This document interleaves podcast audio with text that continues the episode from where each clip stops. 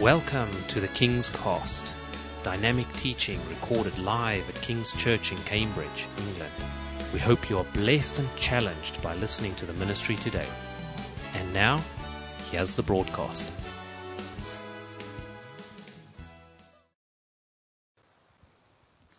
Eh, buenas tardes a todos.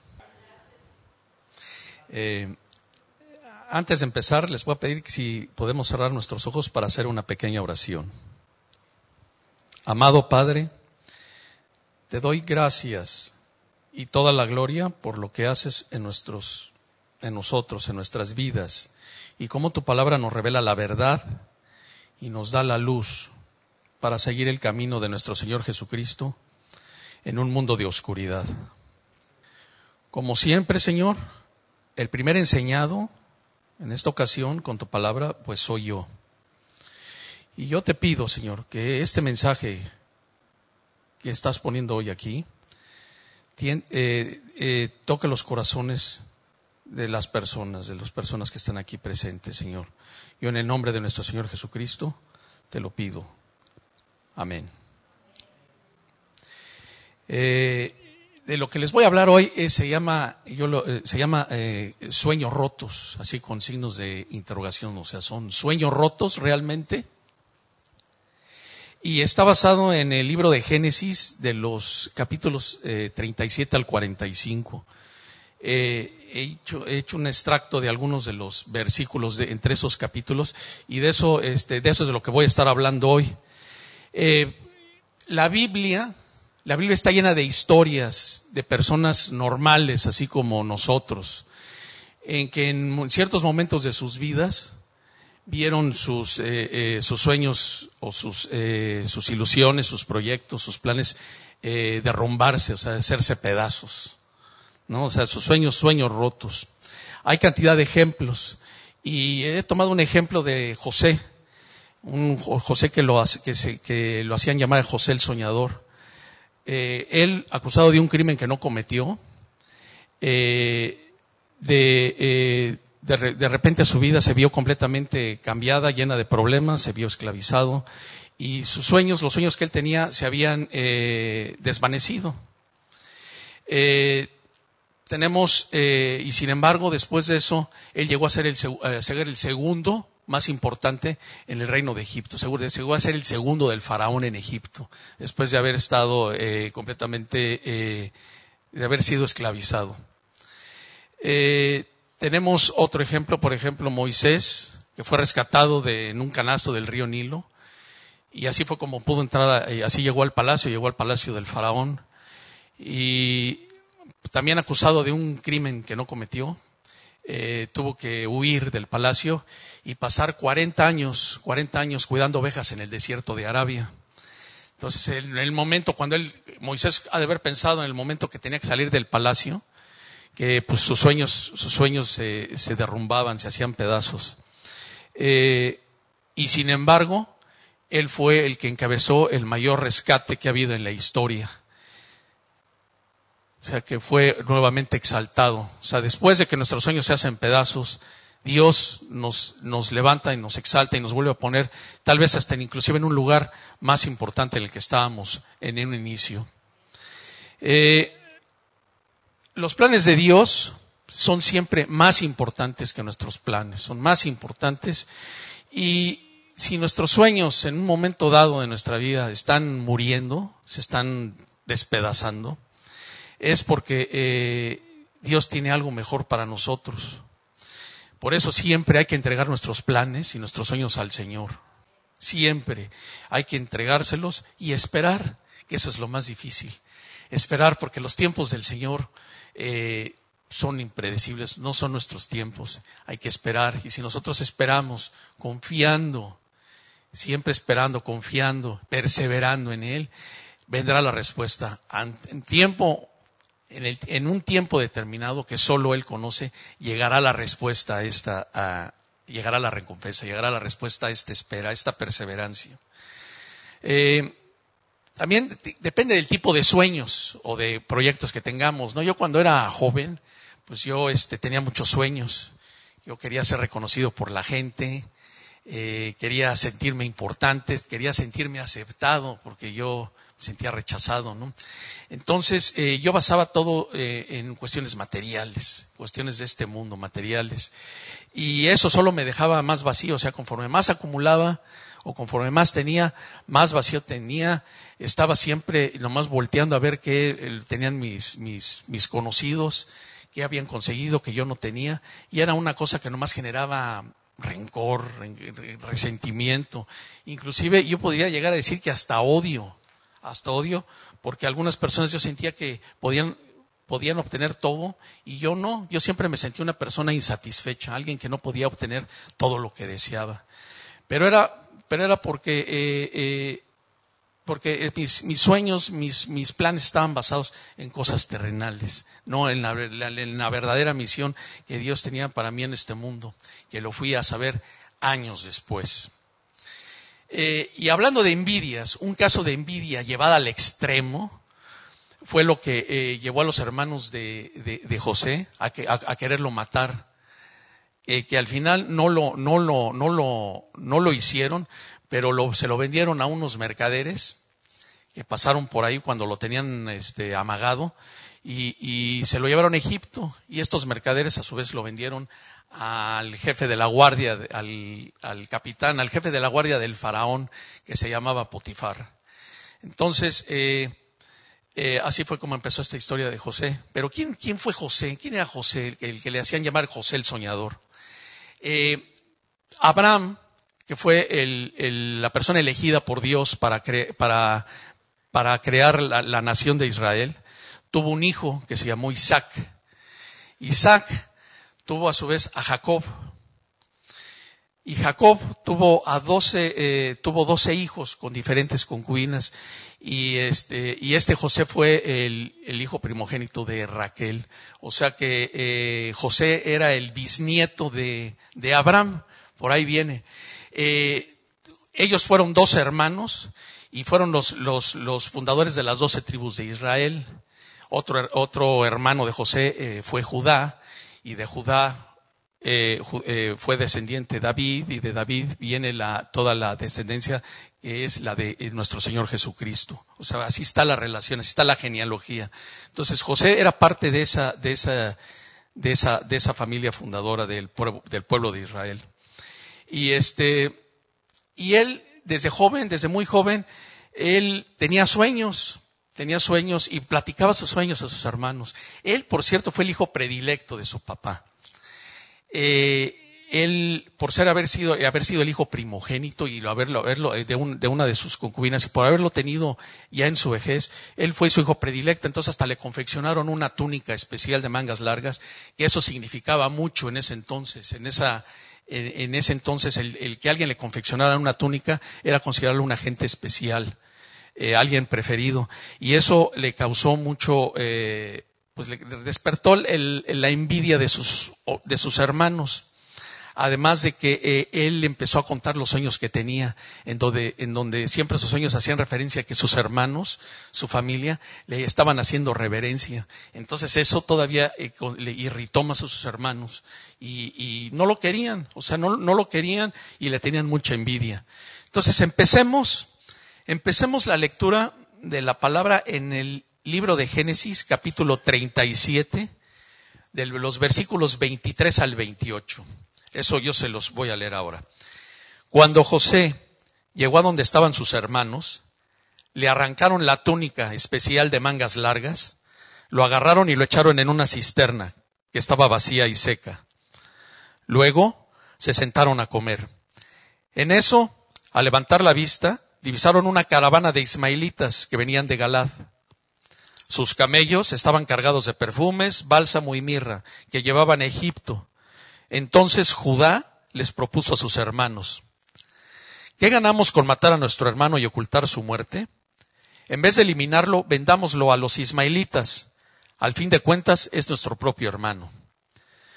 Sus hermanos estuvieron de acuerdo con él, así que cuando los mercaderes madianitas se acercaron, sacaron a José de la cisterna y se lo vendieron a los ismaelitas por veinte monedas de plata. Fue así como se llevaron a José a Egipto.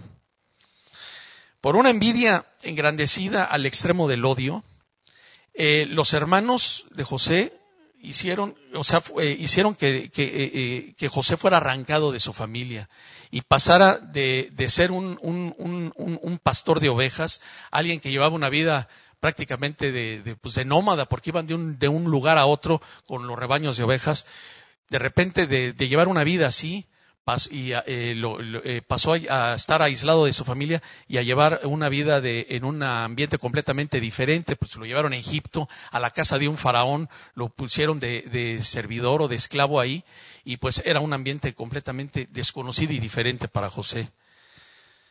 Pero Dios, a pesar de eso, Dios estaba con José. En Génesis 39.1.9 dice, cuando José fue llevado a Egipto, los ismaelitas que lo habían trasladado allá lo vendieron a Potifar, un egipcio que era funcionario del faraón y capitán de su guardia. Ahora bien, el Señor estaba con José y todas las cosas le salían muy bien. Mientras José vivía en casa de su patrón egipcio, éste se dio cuenta de que el Señor estaba con José y lo hacía prosperar en todo. José se ganó la confianza de Potifar y éste lo nombró mayordomo de toda su casa y le confió la administración de todos sus bienes. Por causa de José, la administración de todos sus bienes. Y no, por causa de José, perdón, eh, le empezó a ir muy bien a Potifar. ¿Ok? Y el Señor extendió la bendición sobre todo lo que tenía el egipcio, tanto en la casa como en el campo por eso Potifar dejó todo a cargo de José y tan solo se preocupaba por lo que tenía que comer. José tenía muy buen físico y era muy atractivo. Después de algún tiempo, la esposa de su patrón empezó a echarle el ojo y le propuso, acuéstate conmigo. Pero José no quiso saber nada, sino que le contestó, mire señora, mi patrón ya no tiene que preocuparse de nada en la casa, porque todo me lo ha confiado a mí. En esta casa no hay nadie más importante que yo. Mi patrón no me ha negado nada excepto meterme con usted, que es su esposa. ¿Podría yo cometer tal maldad y pecar así contra Dios? Obviamente, pues la esposa de, Potifar eh, fracasó en, seducir a, José, quien resistió esto, pero lo resistió no, él no, él, no por ofenderla a ellos. Él nunca dijo, no lo voy a hacer por, por, hacerte daño a ti, o no lo voy a hacer por traicionar a mi jefe, a Potifar, o por hacerme daño a mí. Él antepuso a Dios, o sea, él dijo, no voy a pecar contra Dios. Y yo siento que esta es una de las cosas muy importantes que nosotros tenemos que hacer cuando hay tentaciones. Cuando vienen tentaciones, es muy fácil excusarse si yo digo, ay, bueno, pues le voy a faltar el respeto a alguien, o es voy, a engañar a alguien, o voy a, a traicionar a alguien que cuando se lo decimos, voy a pecar contra Dios, voy a, a, desafiar abiertamente a Dios, eso, eso el, el, tener conciencia de eso, el sentir eso, va a ser algo que nos va, que va a ser más duro, va a ser más potente para podernos detener en el momento que tengamos una tentación enfrente de nosotros. Eh, pero las tentaciones pueden ir más adelante. José, en este caso, José evadía la, eh, no, no fue, evadía la esposa de Potifar, pero llegó un momento en que no fue suficiente eso, sino tuvo que salir huyendo, o sea, tuvo que darse la media vuelta y salir corriendo, porque si no, eh, eh, hubiera sido muy posible que cayera. Y así muchas veces pasa con las tentaciones, principalmente con las tentaciones sexuales o, o, las tentaciones, por ejemplo, de adicciones. Hay un momento en el que hay que hacer un alto, darse la media vuelta y correr en sentido opuesto. Es necesario hacerlo. Yo, en mi experiencia como, como, como adicto, yo les puedo decir que una vez que a mí, el Señor Jesús me liberó de mi adicción, de mis adicciones, eh, yo quería, yo quería ir y dar eh, el testimonio de lo que había hecho Jesús conmigo, lo que había hecho Dios conmigo, a los lugares donde, pues, donde había adictos y pues eran las tienditas donde vendían drogas o donde, eh, eh, o donde estaba, estaba la droga ahí. Y, y, y, yo fui instruido por mis hermanos del grupo donde yo estaba. Me dijeron, espérate, no es el momento oportuno. Primero tienes que ahorita hacer tu recuperación. No enfrentes a la tentación. Tienes que ahorita correr de ella, porque estás, estás muy prematuro. Dios te dará el tiempo oportuno y te dará la oportunidad de convertir y de pasar el mensaje de salvación a otros, pero por lo pronto no. Ahorita por lo pronto huye, corre de eso. Si no, eh, está, se pone uno en riesgo. Entonces ahí la otra, la otra sección es siempre esperar los momentos oportunos de Dios. Dios tiene el momento oportuno para cada una de las cosas que tiene preparadas para nosotros. Este rechazo de José le significó ir a la cárcel, porque fue la esposa, pues la esposa eh, de Potifar, se sintió rechazada y entonces eh, le, le eh, empezó a decir que eh, José le había intentado violarla. Entonces, por esta, por esta este, calumnia, pues eh, José, a José lo encarcelaron.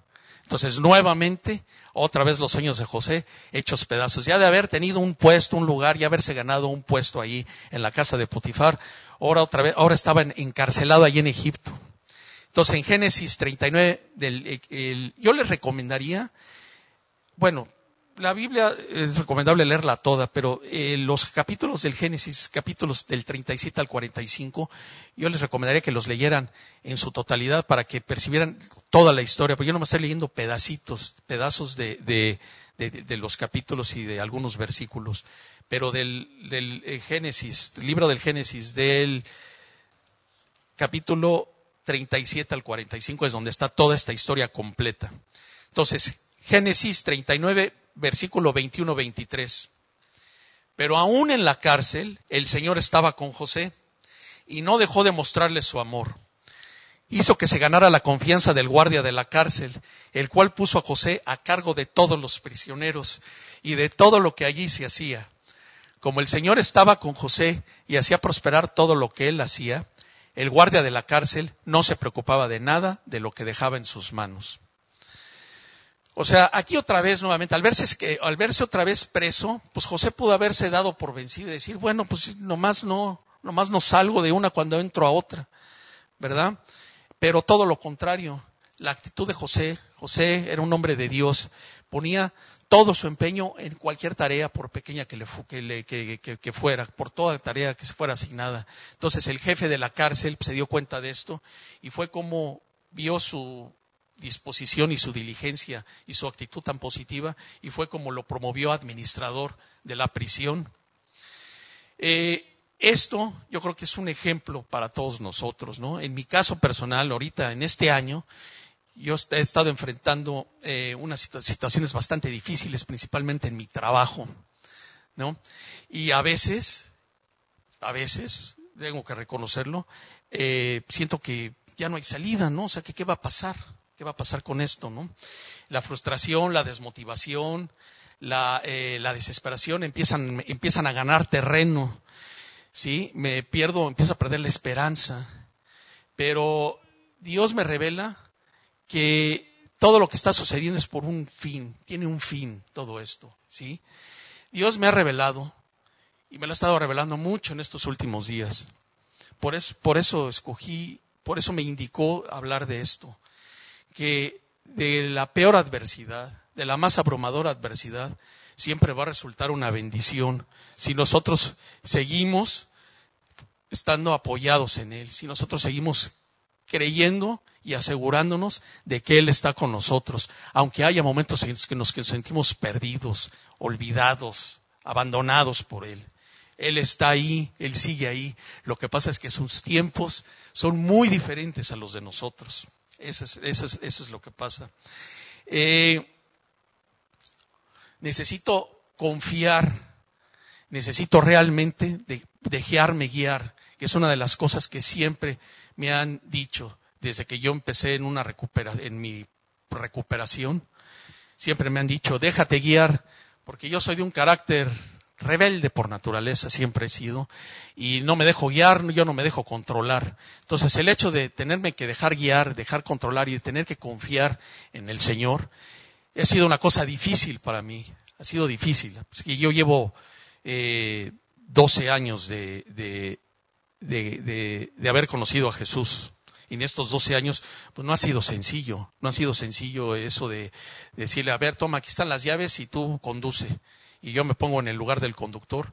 Eso no ha sido sencillo para mí. Eh, también me ha mostrado que eso que pasa, por ejemplo, en mi trabajo, no es nada. Si me pongo a ver todas las bendiciones que hay alrededor de mí, en mi familia y en mi iglesia y con ustedes y con todos. No es nada, lo del trabajo no es absolutamente nada, nada. Y que es una cosa pasajera, momentánea, porque Él va a abrir, Él va a cerrar puertas.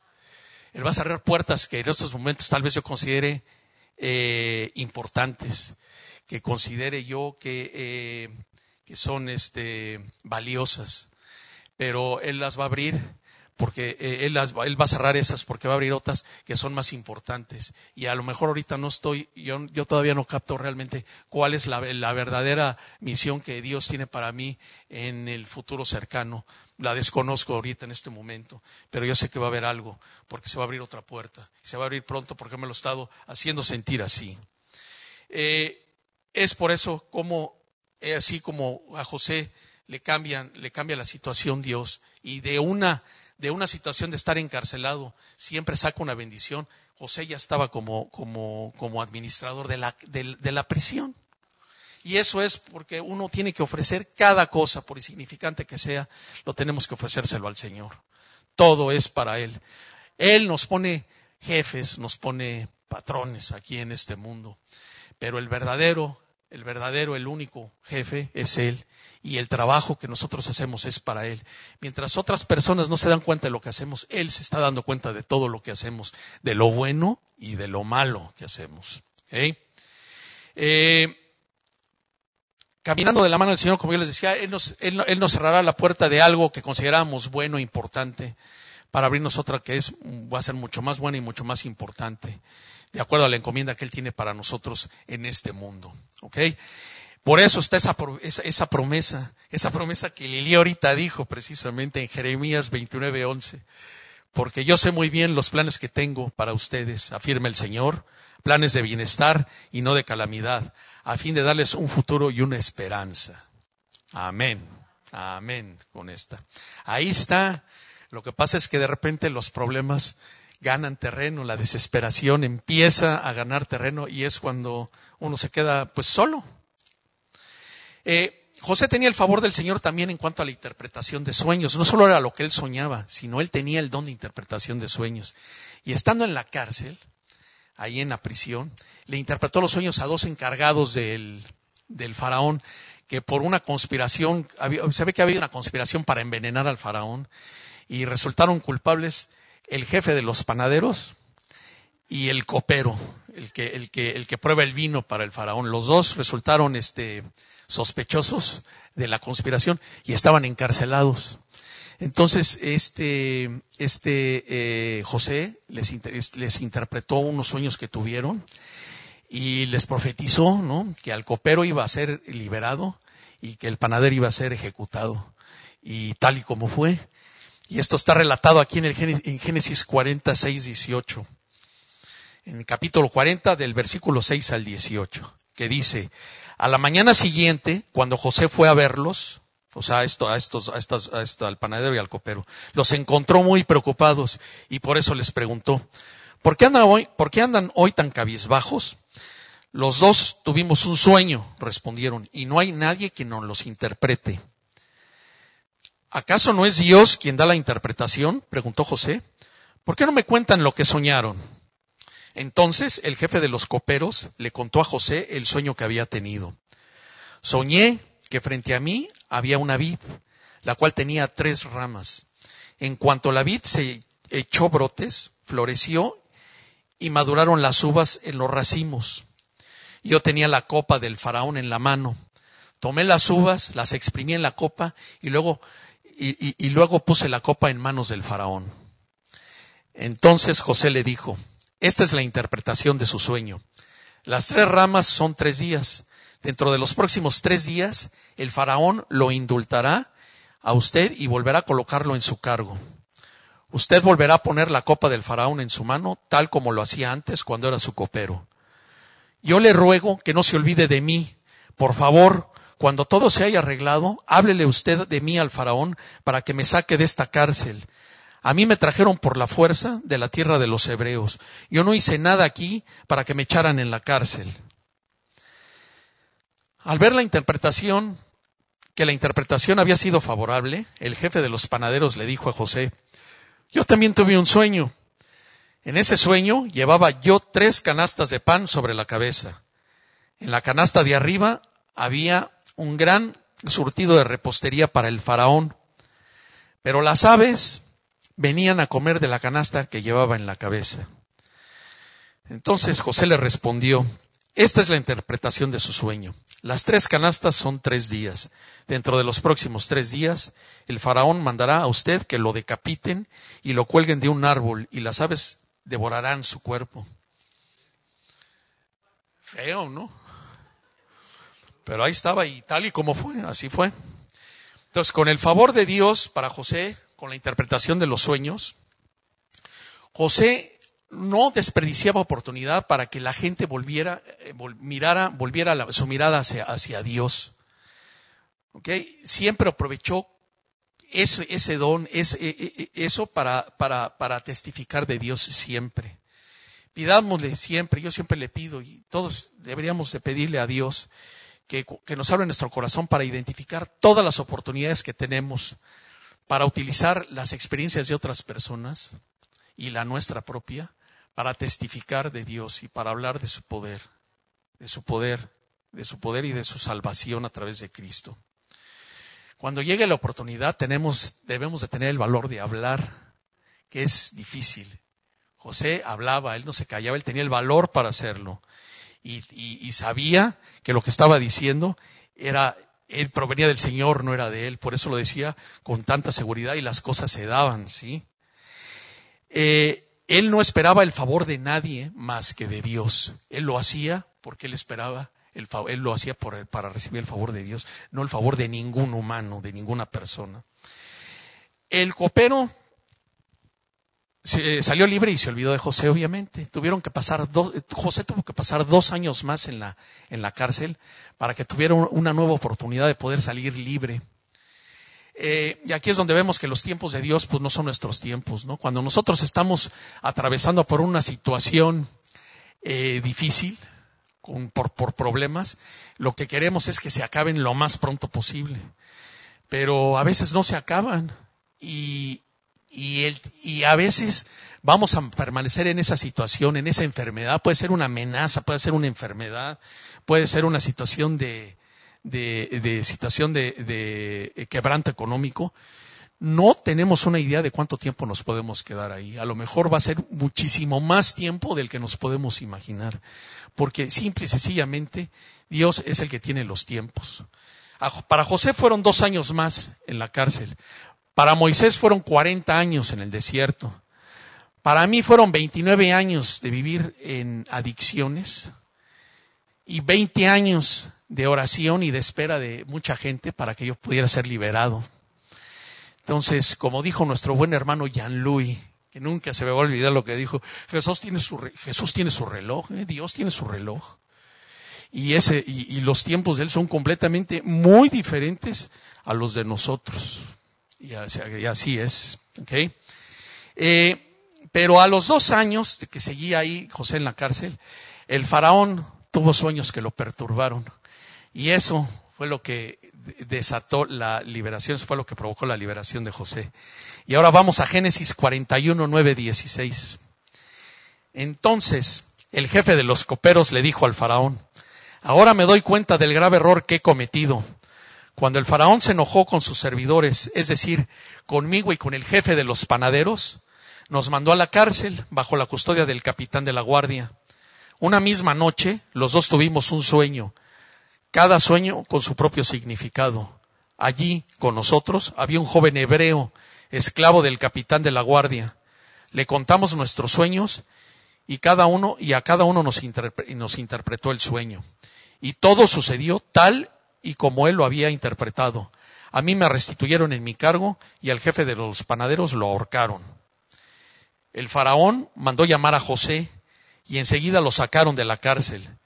Luego de afeitarse y cambiarse de ropa, José se presentó ante el faraón, quien le dijo, tuve un sueño que nadie ha podido interpretar, pero me he enterado de que cuando tú oyes un sueño, eres capaz de interpretarlo.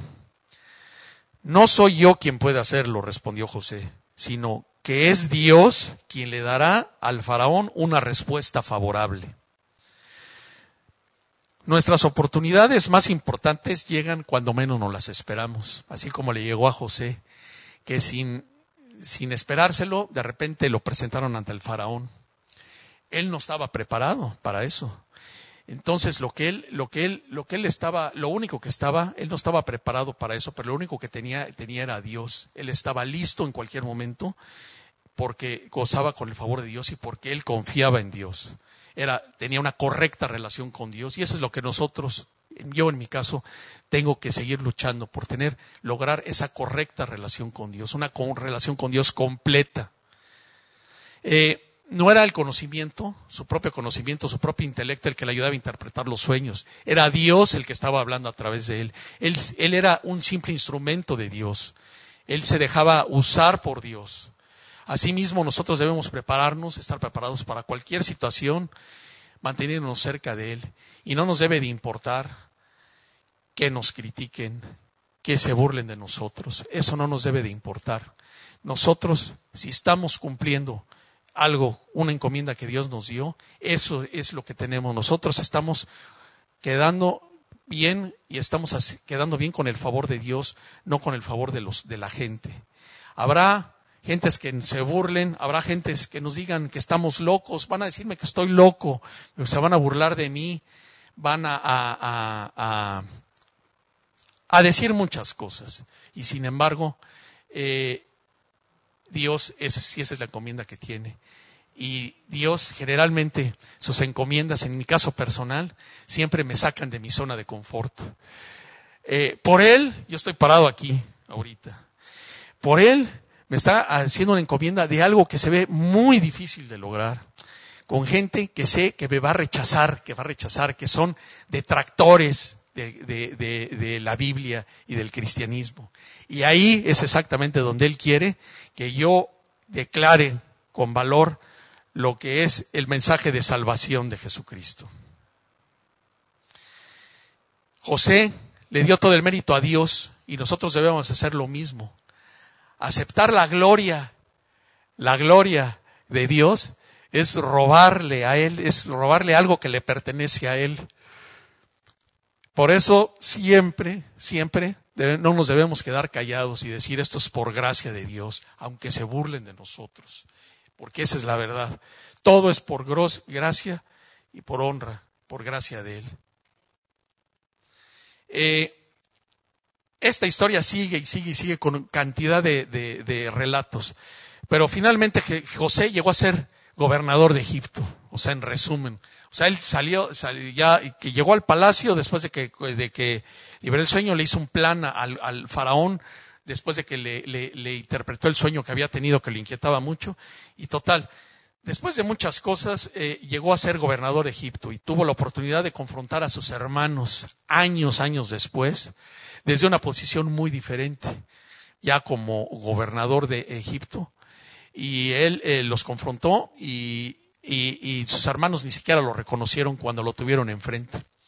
Entonces, este es el capítulo del, libro de Génesis, capítulo 45, del versículo 1 al 20, que les voy a leer, que fue cuando José tenía enfrente a sus hermanos.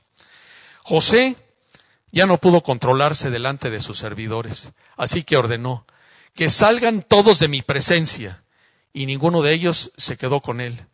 Cuando, cuando, cuando, cuando se dio a conocer a sus hermanos, comenzó a llorar tan fuerte que los egipcios se enteraron y la noticia llegó hasta casa del faraón. Yo soy José, les declaró a sus hermanos. ¿Vive todavía mi padre? Pero ellos estaban tan pasmados que no atinaban a contestarle. No obstante, José insistió, acérquense. Cuando ellos se acercaron, él añadió, yo soy José, hermano de ustedes, a quien vendieron a Egipto. Pero ahora por favor no se aflijan más, ni se reprochen de haberme vendido, pues en realidad fue Dios quien me mandó delante de ustedes para salvar vidas. Desde hace dos años, la región está sufriendo de hambre y todavía faltan cinco años más en la que no habrá siembras ni cosechas. Por eso Dios me envió delante de ustedes para salvarles la vida de manera extraordinaria y de ese modo asegurarles descendencia sobre la tierra. Fue Dios quien me envió aquí y no ustedes. Él me ha puesto como asesor del faraón y administrador de su casa y como gobernador de todo Egipto. Vamos, apúrense, vuelvan a casa de mi padre y díganle, así dice tu hijo José, Dios me ha hecho gobernador de todo Egipto. Ven a verme, no te demores. Vivirás en la región de Gosén, cerca de mí, con tus hijos y tus nietos, y con tus ovejas y tus vacas y todas tus posesiones. Yo les proveeré alimento allí, porque aún quedan cinco años más de hambre. De lo contrario, tú y tu familia y todo lo que pertenece caerán en la miseria.